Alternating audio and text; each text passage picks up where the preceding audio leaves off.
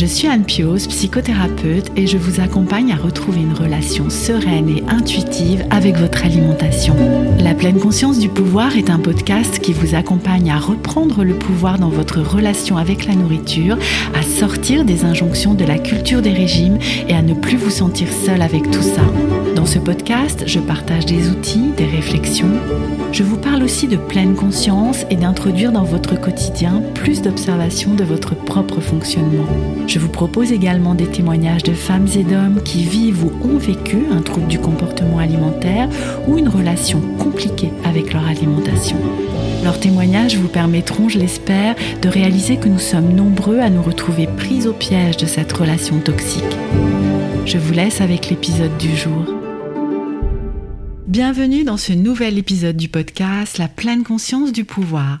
Aujourd'hui, je reçois Amélie Carlo Chichou, diététicienne spécialisée dans la psychologie du comportement alimentaire ainsi que dans l'accompagnement des troubles alimentaires. Vous avez déjà pu entendre Amélie dans l'épisode 69 où nous avions échangé sur le thème de la nutrition bienveillante. Bonjour Amélie. Bonjour Anne. Je suis vraiment ravie que tu aies accepté à nouveau de venir dans la pleine conscience du pouvoir c'est vraiment un honneur pour moi de te recevoir et je pense que nous aurons euh, toujours des sujets à aborder ensemble. Je sais pas ce que tu en penses, mais euh, à chaque conversation, on en trouve un autre. Exactement, euh, exactement. On a déjà des idées pour encore plus tard, mais bon, c'est pas. voilà. Le... En fait, aujourd'hui, le thème que j'ai eu envie d'aborder avec toi, c'est un sujet qu'on n'a pas encore abordé sur le podcast La pleine conscience du pouvoir et qui est, j'ai l'impression, peu abordé d'une manière générale. Tu me diras ce que tu en penses, mais voilà, j'ai trouvé, hein, en préparant l'épisode, quelques articles. Mais voilà, en tout cas, j'ai pas pour l'instant entendu de, de, podcast sur ce sujet. C'est celui, quel suspense, du trouble alimentaire pédiatrique qui regroupe différents troubles en lien avec l'oralité. Alors, pourquoi j'ai eu envie d'aborder ce sujet? Parce que il me semble, comme je le disais juste avant, qu'il est peu connu, sans doute sous-diagnostiqué, tu, vas nous dire, et que de ce fait, les adultes que nous rencontrons dans nos cabinets peuvent parfois en souffrir sans même le savoir. De même, certains enfants euh, présentent un problème avec leur alimentation et bah, ils gagneraient à être diagnostiqués plus tôt si toutefois il s'agit euh, d'un trouble alimentaire pédiatrique. Donc, pour commencer, Amélie, est-ce que tu veux bien nous expliquer ce qu'est le trouble alimentaire pédiatrique? Alors, euh, du coup, j'aime bien que tu utilises ce terme-là, trouble alimentaire pédiatrique. C'est le, le nouveau nom entre guillemets. Euh, avant, il s'appelait trouble de l'oralité alimentaire. Mhm. je pense qu'il y a encore des livres ou des professionnels qui utilisent euh, ce terme-là, trouble de l'oralité. Mhm. Oui, d'ailleurs, avant qu'on en parle ensemble, hein, moi, c'est le terme que je que je connaissais. Oui, eh ben c'est plus le cas. mais, euh, mais en tout cas, c'est la même chose. On parle bien de la même chose. Mhm. Donc là, aujourd'hui, ça s'appelle trouble alimentaire pédiatrique. Et du coup, ce nom, il est intéressant et il vient du terme international pédiatrique feeling disorder. Mais euh, déjà, petite précision, il n'est pas classé dans les troubles des conduites alimentaires et il ne concerne pas que les enfants. C'est pas parce qu'il y a pédiatrique dedans qu'il concerne que les enfants. C'est-à-dire hmm. que c'est un trouble qui se développe forcément dans l'enfance, mhm. mais s'il n'est pas pris en charge, il peut perdurer jusqu'à l'âge adulte. Donc hmm. c'est pas oui. impossible effectivement que les adultes en cabinet l'aient. Hmm. Ensuite, en ce qui concerne la définition du trouble alimentaire pédiatrique, c'est l'altération de l'absorption orale qui n'est pas appropriée à l'âge et qui est associée à des problèmes médicaux, nutritionnels, des compétences alimentaires et ou un dysfonctionnement psychosocial. Hmm. Alors, ça veut dire beaucoup de choses, oui. mais en gros, c'est quand même des troubles qu'on retrouve chez à peu près 25% des enfants qui ont un développement euh, dit normal ou typique. Uh-huh. ah oui, c'est quand même beaucoup. Oui, et qu'on va retrouver beaucoup plus chez les enfants qui ont soit eu un trauma ou un problème médical. Alors quand je pense trauma, ça peut être un enfant né prématuré et avec une sonde, par exemple. Hmm. Ça fait un trauma euh, physique, entre guillemets. Ou des enfants qui ont une neuroatypie ou un handicap, par exemple. D'accord. Parce qu'en fait, alors si je comprends bien, je, je fais euh, le candide que je suis hein, dans l'histoire. En fait, ça, ça, va toucher à ce qui se passe dans la bouche euh, de l'enfant. En fait, hein, quand on dit oralité, c'est quelque chose en lien avec la bouche et la difficulté à mettre les aliments dans la bouche, c'est ça? Oui, Alors oui, effectivement, oralité, c'est de toute manière tout ce qui est en rapport avec la bouche. Hein. Mhm. C'est pour ça que dans le terme précédent, on utilisait oralité alimentaire, parce que l'oralité, ça comprend aussi, par exemple, la prononciation, Ok. le verbal, ce qui n'est mhm. pas le cas forcément là. là, c'est vraiment de l'oralité alimentaire mhm. qui est touchée. Et donc, euh, effectivement, ce sont des enfants qui ils vont avoir une espèce d'hypersensibilité aux cinq sens. Alors, soit à un, soit à plusieurs, soit à tous. Mais en tout cas, il y a un sens qui est surstimulé et qui va du coup engendrer des difficultés alimentaires. Ça peut être euh, bon bah le goût, mhm. euh, un goût trop prononcé euh, qui va poser problème à l'enfant. Ça va être souvent le plus courant, je pense, c'est les, les, soucis de texture. Mhm. Hein. C'est d'ailleurs mhm. comme ça qu'on va repérer un trouble alimentaire au moment du changement de texture, au moment où on passe du biberon ou du sein à la purée ou de la purée oui, parce qu'en fait, les, les, problèmes euh, commencent très tôt. Tu, tu parlais hein, de, hum, par exemple, le traumatisme à la naissance, euh, d'intubation, d'aspiration, de choses comme ça au niveau de la bouche, en fait, hein, d'intrusion finalement au, niveau de la bouche ou peut-être de l'œsophage. Et du coup, ça se voit très très tôt, en fait, chez l'enfant. Ça se développe forcément dans la première année, sauf s'il y a un trauma qui vient après. Oui. Quand je dis trauma, c'est vraiment trauma physique, une intrusion, comme tu disais, par exemple. Un trauma qui peut venir, ça peut être une, grosse gastro. Avec beaucoup de vomissements. Mhm. qui peut euh, du coup euh, traumatiser l'enfant euh, et avoir du coup cette sensibilité dans la bouche qui va devenir complètement Ouais, hypersensible en fait. Du coup, oui, tu disais à l'introduction de nouvelles textures, en fait, il y a cette sensibilité physique, sensorielle qui vient poser problème à l'enfant. Ça peut être aussi une sensibilité au, bruit. Hein. Par exemple, ça va être ah. des enfants qui vont avoir besoin de manger dans dans un endroit très très calme. Euh, ça peut être une sensibilité aux couleurs, donc ça va nous donner des enfants qui vont manger que un ou deux types de couleurs. Voilà, c'est vraiment ça le, trouble alimentaire euh, pédiatrique. Mhm. Et c'est vraiment à différencier du coup de la néophobie alimentaire. Tu peux nous la définir? Euh, Oui. je vais la définir en, comparaison avec le trouble alimentaire pédiatrique. Alors, ça se développe plus tard, hein, c'est à partir de 18 mois ou 24 mois, la néophobie alimentaire. Mhm. Elle peut durer entre jusqu'à 7 ans ou 10 ans. Ah oui, quand même. Elle apparaît avec la phase du non en général. Oui, d'opposition, entre guillemets. Oui. Et du coup, euh, ça, c'est normal dans le développement des enfants. Là, ça concerne presque 75% des enfants. Hmm. Euh, c'est normal d'avoir un moment où euh, ils veulent plus manger ce que leurs parents leur préparent. D'ailleurs, la néophobie alimentaire, on va pouvoir la distinguer parce qu'il n'y aura pas spécialement de cassure dans la courbe de poids, mhm. dans la courbe de croissance. Et puis, dès que euh, l'enfant va manger euh, chez la nounou ou chez les grands-parents, par exemple, ça ne posera pas de problème. Oui, le fameux euh, Oh, mais chez moi, il mange bien. C'est ça qui, qui agace tous les parents qui ont connu ça. Alors que dans le trouble alimentaire pédiatrique, mmh. euh, ça changera rien, euh, voire ça pourrait aggraver parce que c'est pas dans le rituel de la maison. Et... Oui, donc tu disais, hein, dès la première année, il va y avoir euh, des alertes en fait par rapport au comportement de l'enfant vis-à-vis des aliments qu'il va avoir en bouche, mais qui n'a rien à voir, et, mais peut-être on viendra dessus plus tard, hein, avec un trouble des conduites alimentaires hein, chez l'enfant. Tu le disais dès le départ, mais voilà pas de la néophobie, c'est pas non plus euh, une anorexie euh, de l'enfant. Mhm. Euh, c'est vraiment le trouble alimentaire pédiatrique. Oui, parce que tu, tu disais qu'il pouvait y avoir une cassure de la courbe de poids de ce fait, parce que l'enfant va moins s'alimenter. C'est pas un caprice. Hein. L'enfant ne peut pas manger. On dit souvent que ce sont des enfants difficiles. Enfin, vraiment. Hmm. D'ailleurs, les parents peuvent être souvent culpabilisés. Hmm. mais tu laisses tout faire, tu subis ses caprices, tu cèdes à ses caprices plutôt. Voilà, des, choses comme ça. Et non, en fait, c'est que l'enfant, si on ne le met pas dans les conditions qu'il accepte, il ne mange pas. il peut hmm. se laisser mourir de faim. oui, c'est ça.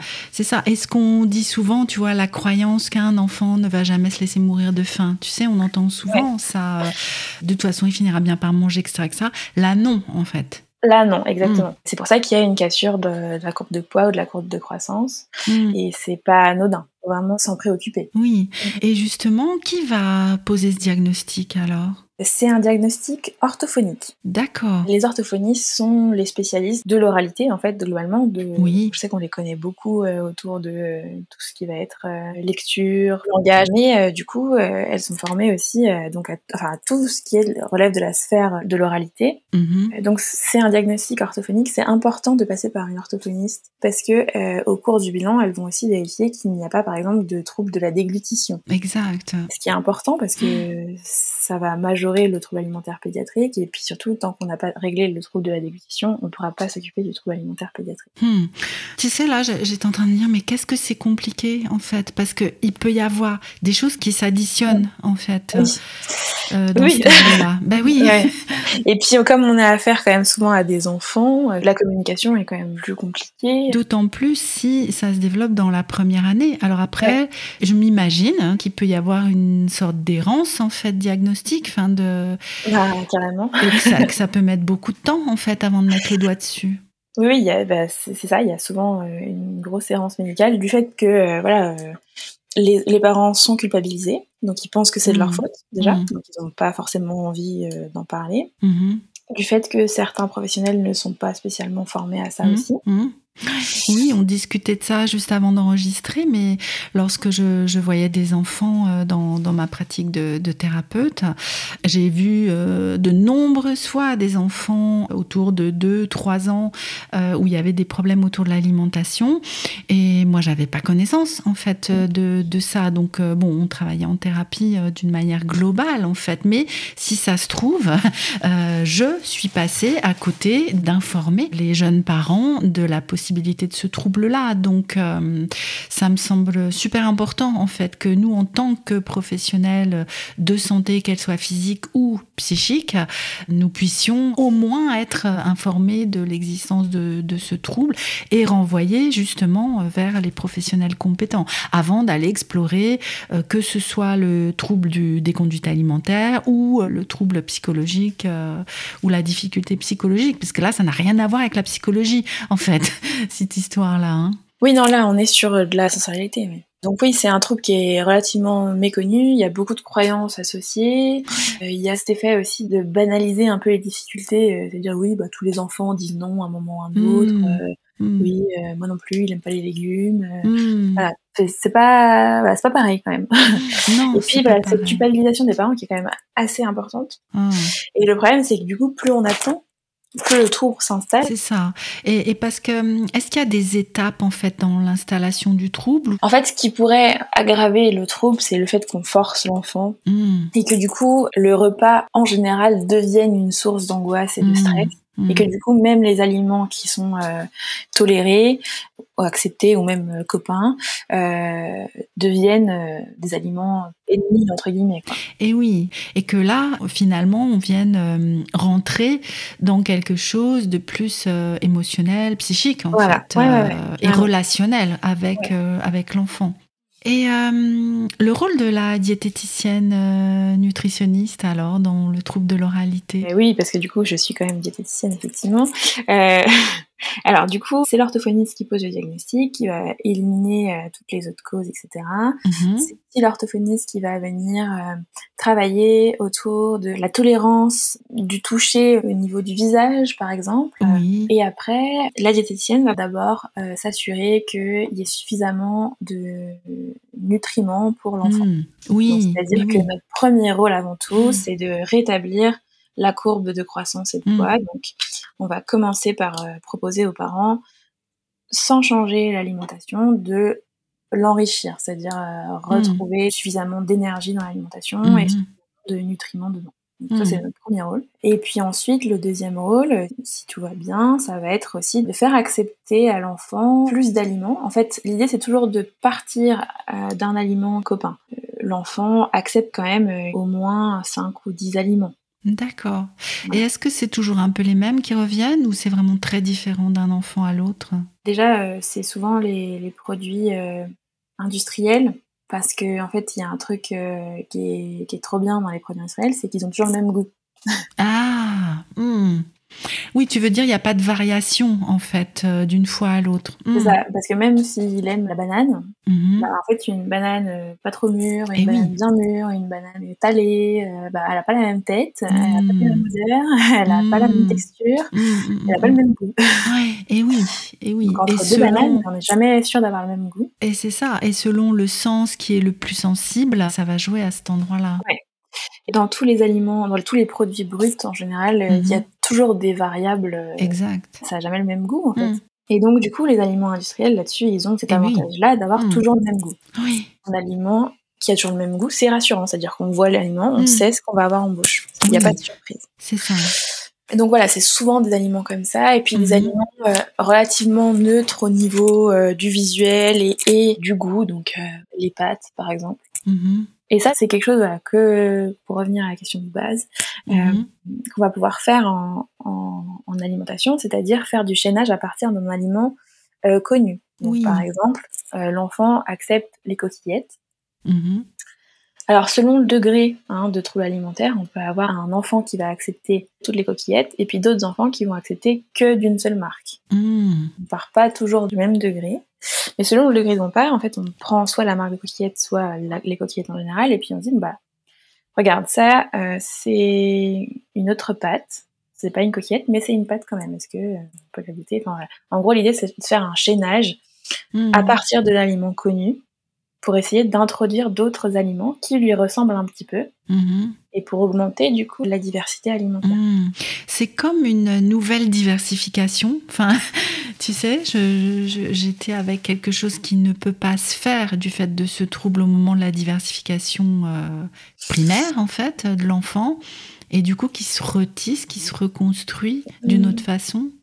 Oui, il y a de ça. C'est juste que la diversification classique, on n'a pas besoin de faire de, de chaînage. C'est-à-dire qu'on n'a pas besoin mm. de dire bah, celui-là tu le connais. Oui. Euh, donc euh, et celui-là il ressemble à celui que tu connais. Mais est-ce que ça veut dire que hum, le, diagnostic et on le disait, hein, peut être posé bien plus tard que le début du trouble qui s'installe dans mm-hmm. la première année?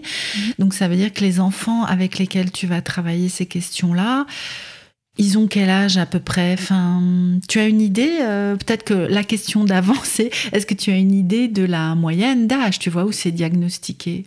Moi, dans ma pratique, euh, la dernière que j'ai vue, elle avait 22 mois, je crois. Ah oui, d'accord, donc c'est quand même assez tôt, euh, finalement. C'est quand même des enfants qui sont en maternelle, quoi. Oui, ça reste des petits, petits, petits. Hein. Je me posais la question parce que je suis aussi avec le fait de leur expliquer, de mettre un peu de la raison dessus en fait. Alors ça, ça va fonctionner. Hein. Il y a un travail cognitif qui va être intéressant, euh, notamment par exemple, je sais pas si un enfant il, aime manger les frites mais il aime pas manger les pommes de terre. Mhm. On peut travailler sur le fait que lui expliquer comment se fabriquer les frites. Mhm. Et du coup, euh, ça peut participer au fait qu'il accepte les pommes de terre. Mhm. Après, ce qui marche le mieux, donc le chaînage, donc le fait de partir d'un aliment copain et de prendre un aliment qui lui ressemble, soit visuellement, hein, ça peut être euh, s'il aime les frites, euh, faire une frite euh, de patates douces par oui, exemple. Mais oui. Soit un aliment qui lui ressemble en termes de texture. Et puis le travail aussi qui va être important à faire, c'est d'apprendre à tolérer l'aliment. C'est-à-dire qu'il y a des enfants qui vont pas du tout supporter juste de voir un aliment. Ah oui. Ou de hmm. sentir un aliment, ou de toucher un aliment.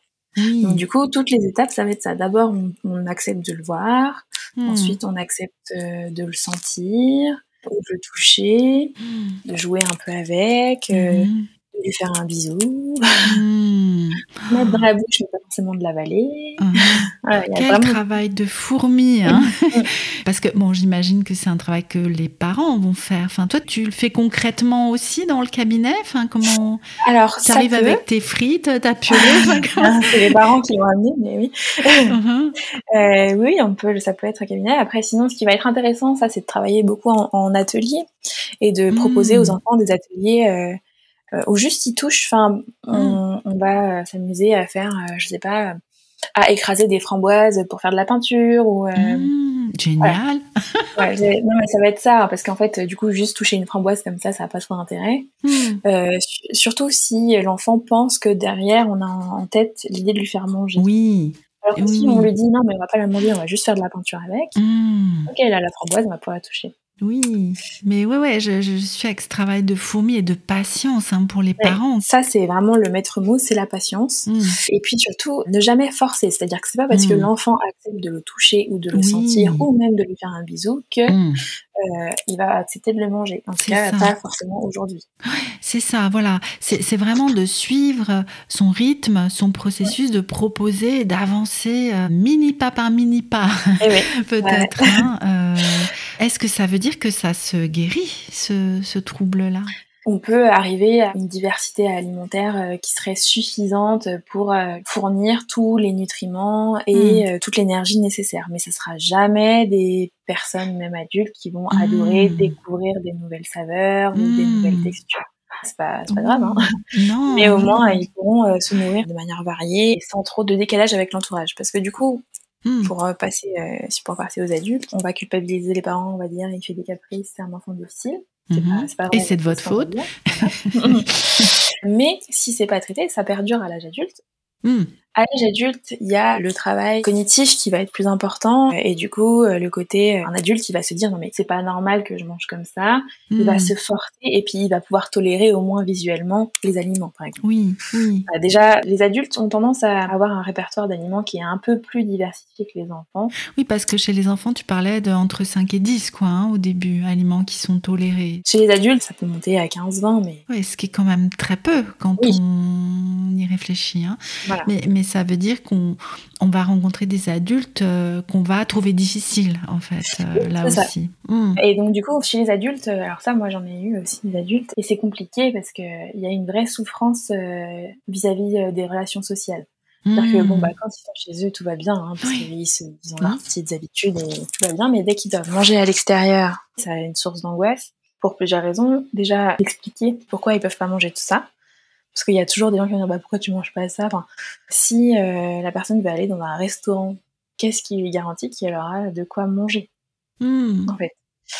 Euh, enfin, si c'est pour aller au restaurant et prendre juste une assiette de frites, par exemple, hmm. bon, c'est faisable, mais euh, c'est peu varié parce que même si on parle des pâtes qui, qui étaient un aliment de base neutre, dans un restaurant, il n'y a jamais juste des pâtes. Non, ben non. Donc ça, c'est compliqué. Euh. Il y a une vraie souffrance euh, à l'âge adulte au niveau des relations sociales.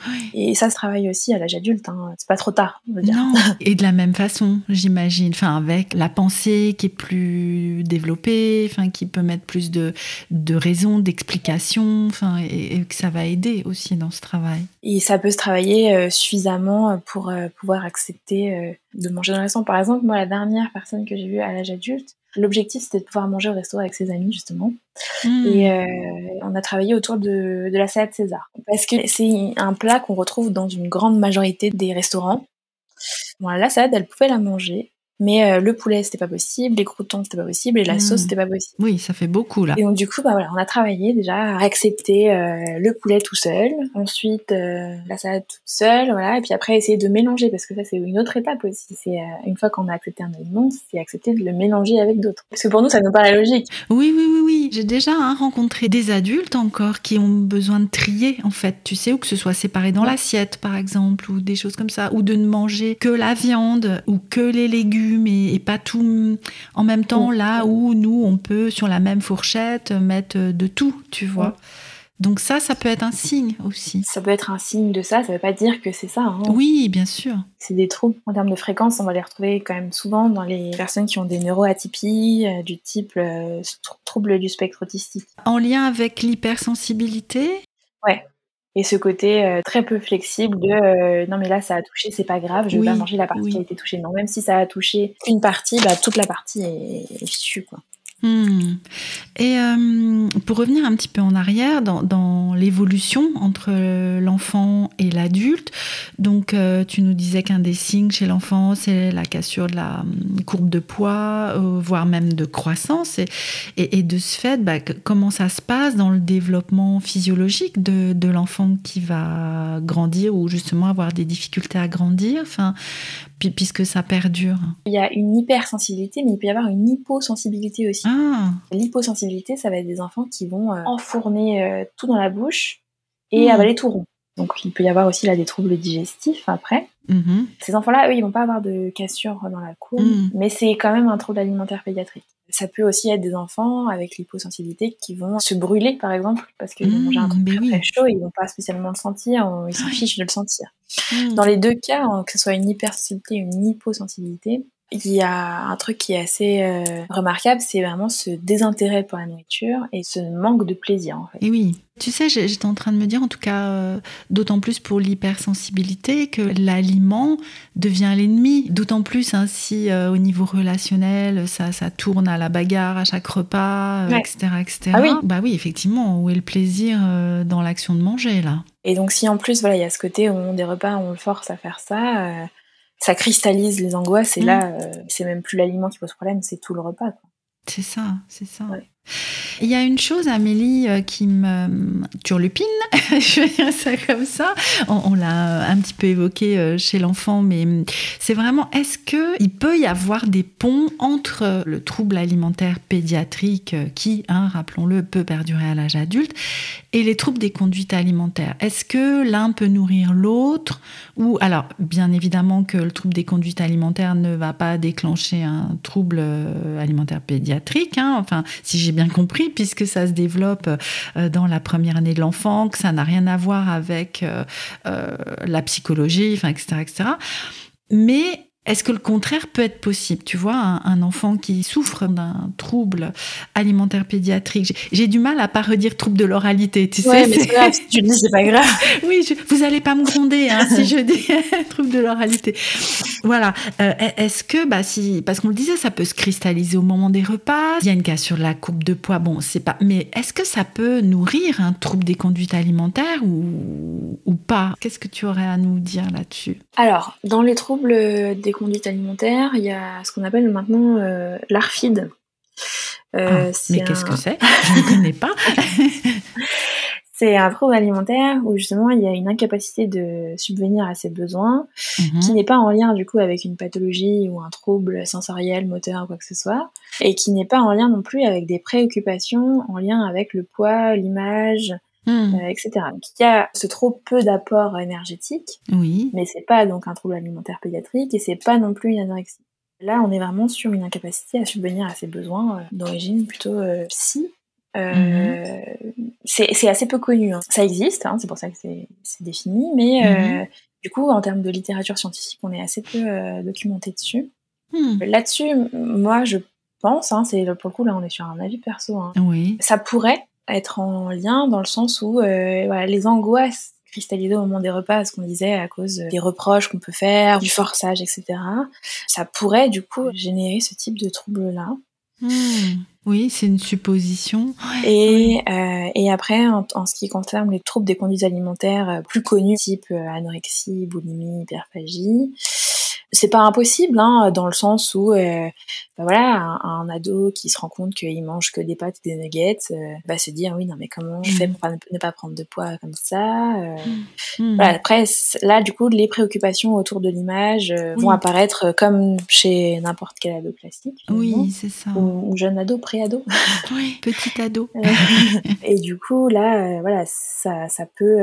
on peut pas dire que c'est un précurseur en tout cas. Oui, ok. Tu sais, j'avais une image là quand on reparlait de, forçage, de, de ces enfants qu'on pouvait laisser. Je, bon, je sais pas si ça existe encore, je, mais sans doute que si. tu sais, ne pas quitter la table tant qu'ils n'ont pas terminé leur assiette. Enfin, toute cette violence en fait autour des repas. Bon, euh, sachant que voilà, les, parents mais font du mieux qu'ils peuvent. Et puis ils sont tellement culpabilisés par l'extérieur euh, que euh, ils pensent que c'est la seule solution en fait.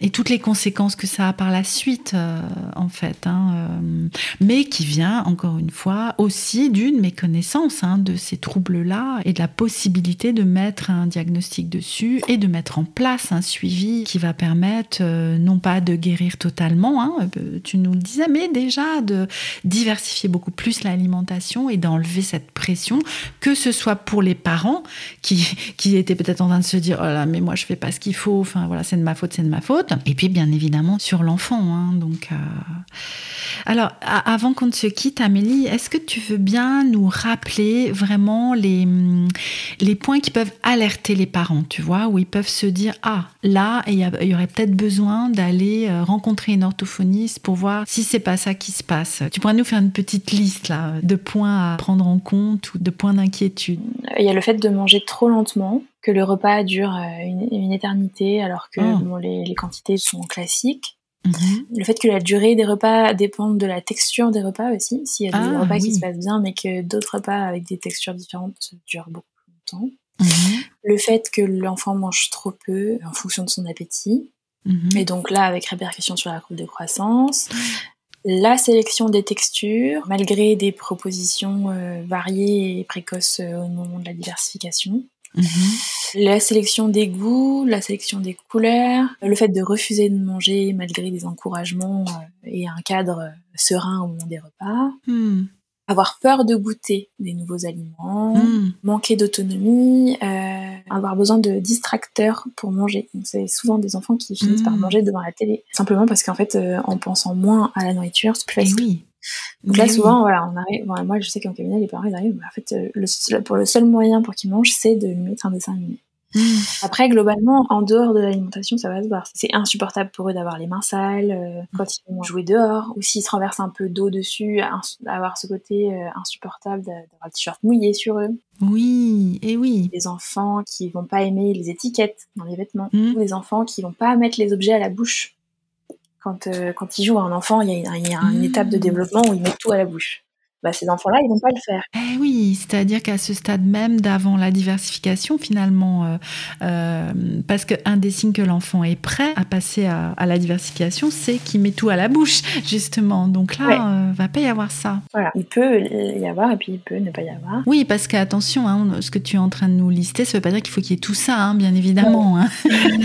oui, c'est ces différents signes, ou, ou, ou, et, et, mais peut-être où. Hmm. Voilà, c'est ça c'est compliqué. De... toute façon, c'est assez peu spécifique et en même temps, quand on a plusieurs signes, euh, c'est pas étonnant de l'avoir. La sensibilité au bruit aussi, tu disais. Hein Moi, je me, je me souviens d'enfants qui ne supportaient pas de manger à la cantine, en fait, à cause du bruit, entre autres. C'est ça, et du coup, ça, ça peut être vraiment des exercices que les parents peuvent faire euh, dès le début. Par exemple, inviter les enfants à toucher des, des, textures en jouant avec de la pâte à modeler, en jouant avec euh, les trucs de maïs en couleur là qui se collent un peu avec mhm, Ça peut être voilà, euh, inviter les enfants à faire des activités un peu manuelles, à toucher des hmm. cailloux, des feuilles, des choses comme ça, pour qu'ils soient euh, déjà au niveau des mains habitués aux textures.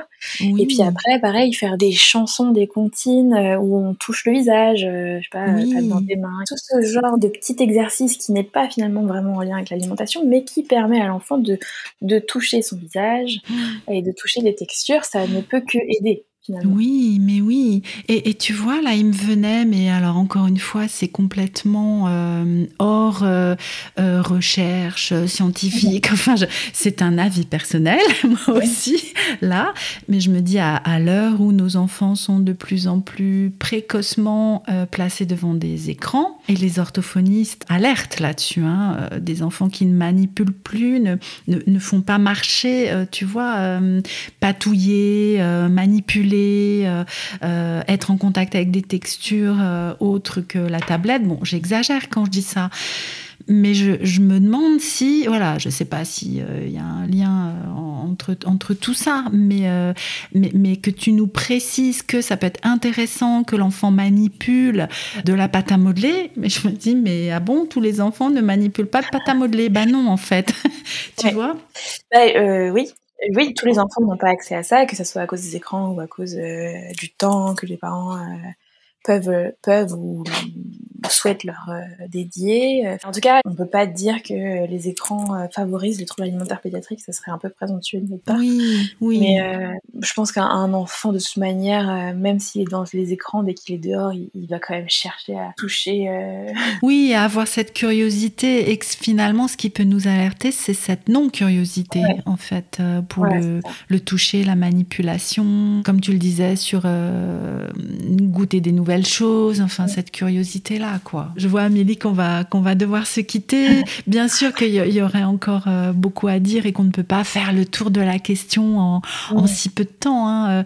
Mais euh, bon, moi il me semble que nous avons déjà la matière à, à peut-être creuser plus le sujet. Et d'ailleurs, oui, est-ce qu'il y a des ressources que tu nous conseilles si euh, en tant que parent ou professionnel ou, ou juste personne curieuse, nous avons envie de creuser la question? Alors j'en ai quelques-unes, je pourrais te les envoyer pour qu'on les mette en lien dans la description de l'épisode. Oui, avec plaisir. Et peut-être des comptes euh, d'orthophonistes. Ça peut être intéressant, effectivement. Je te remercie beaucoup, Amélie, d'être venue une nouvelle fois sur le podcast La pleine conscience du pouvoir. J'imagine qu'on se retrouvera pour euh, creuser d'autres questions ensemble ou aborder d'autres questions ensemble. Avec plaisir. Bien sûr, nous remettrons aussi un moyen de contacter Amélie euh, via son compte Instagram, par exemple, si ça te va, euh, dans la description de l'épisode. Merci à tous de votre écoute. N'oubliez pas, si vous appréciez la pleine conscience du pouvoir, de partager autour de vous les épisodes qui vous inspirent N'hésitez pas aussi à nous laisser un avis sur Apple Podcast, un commentaire sur Spotify ou sur le blog. Et si vous souhaitez nous soutenir financièrement, la page Tipeee du podcast La pleine conscience du pouvoir vous attend elle aussi en description. À très bientôt pour un prochain épisode.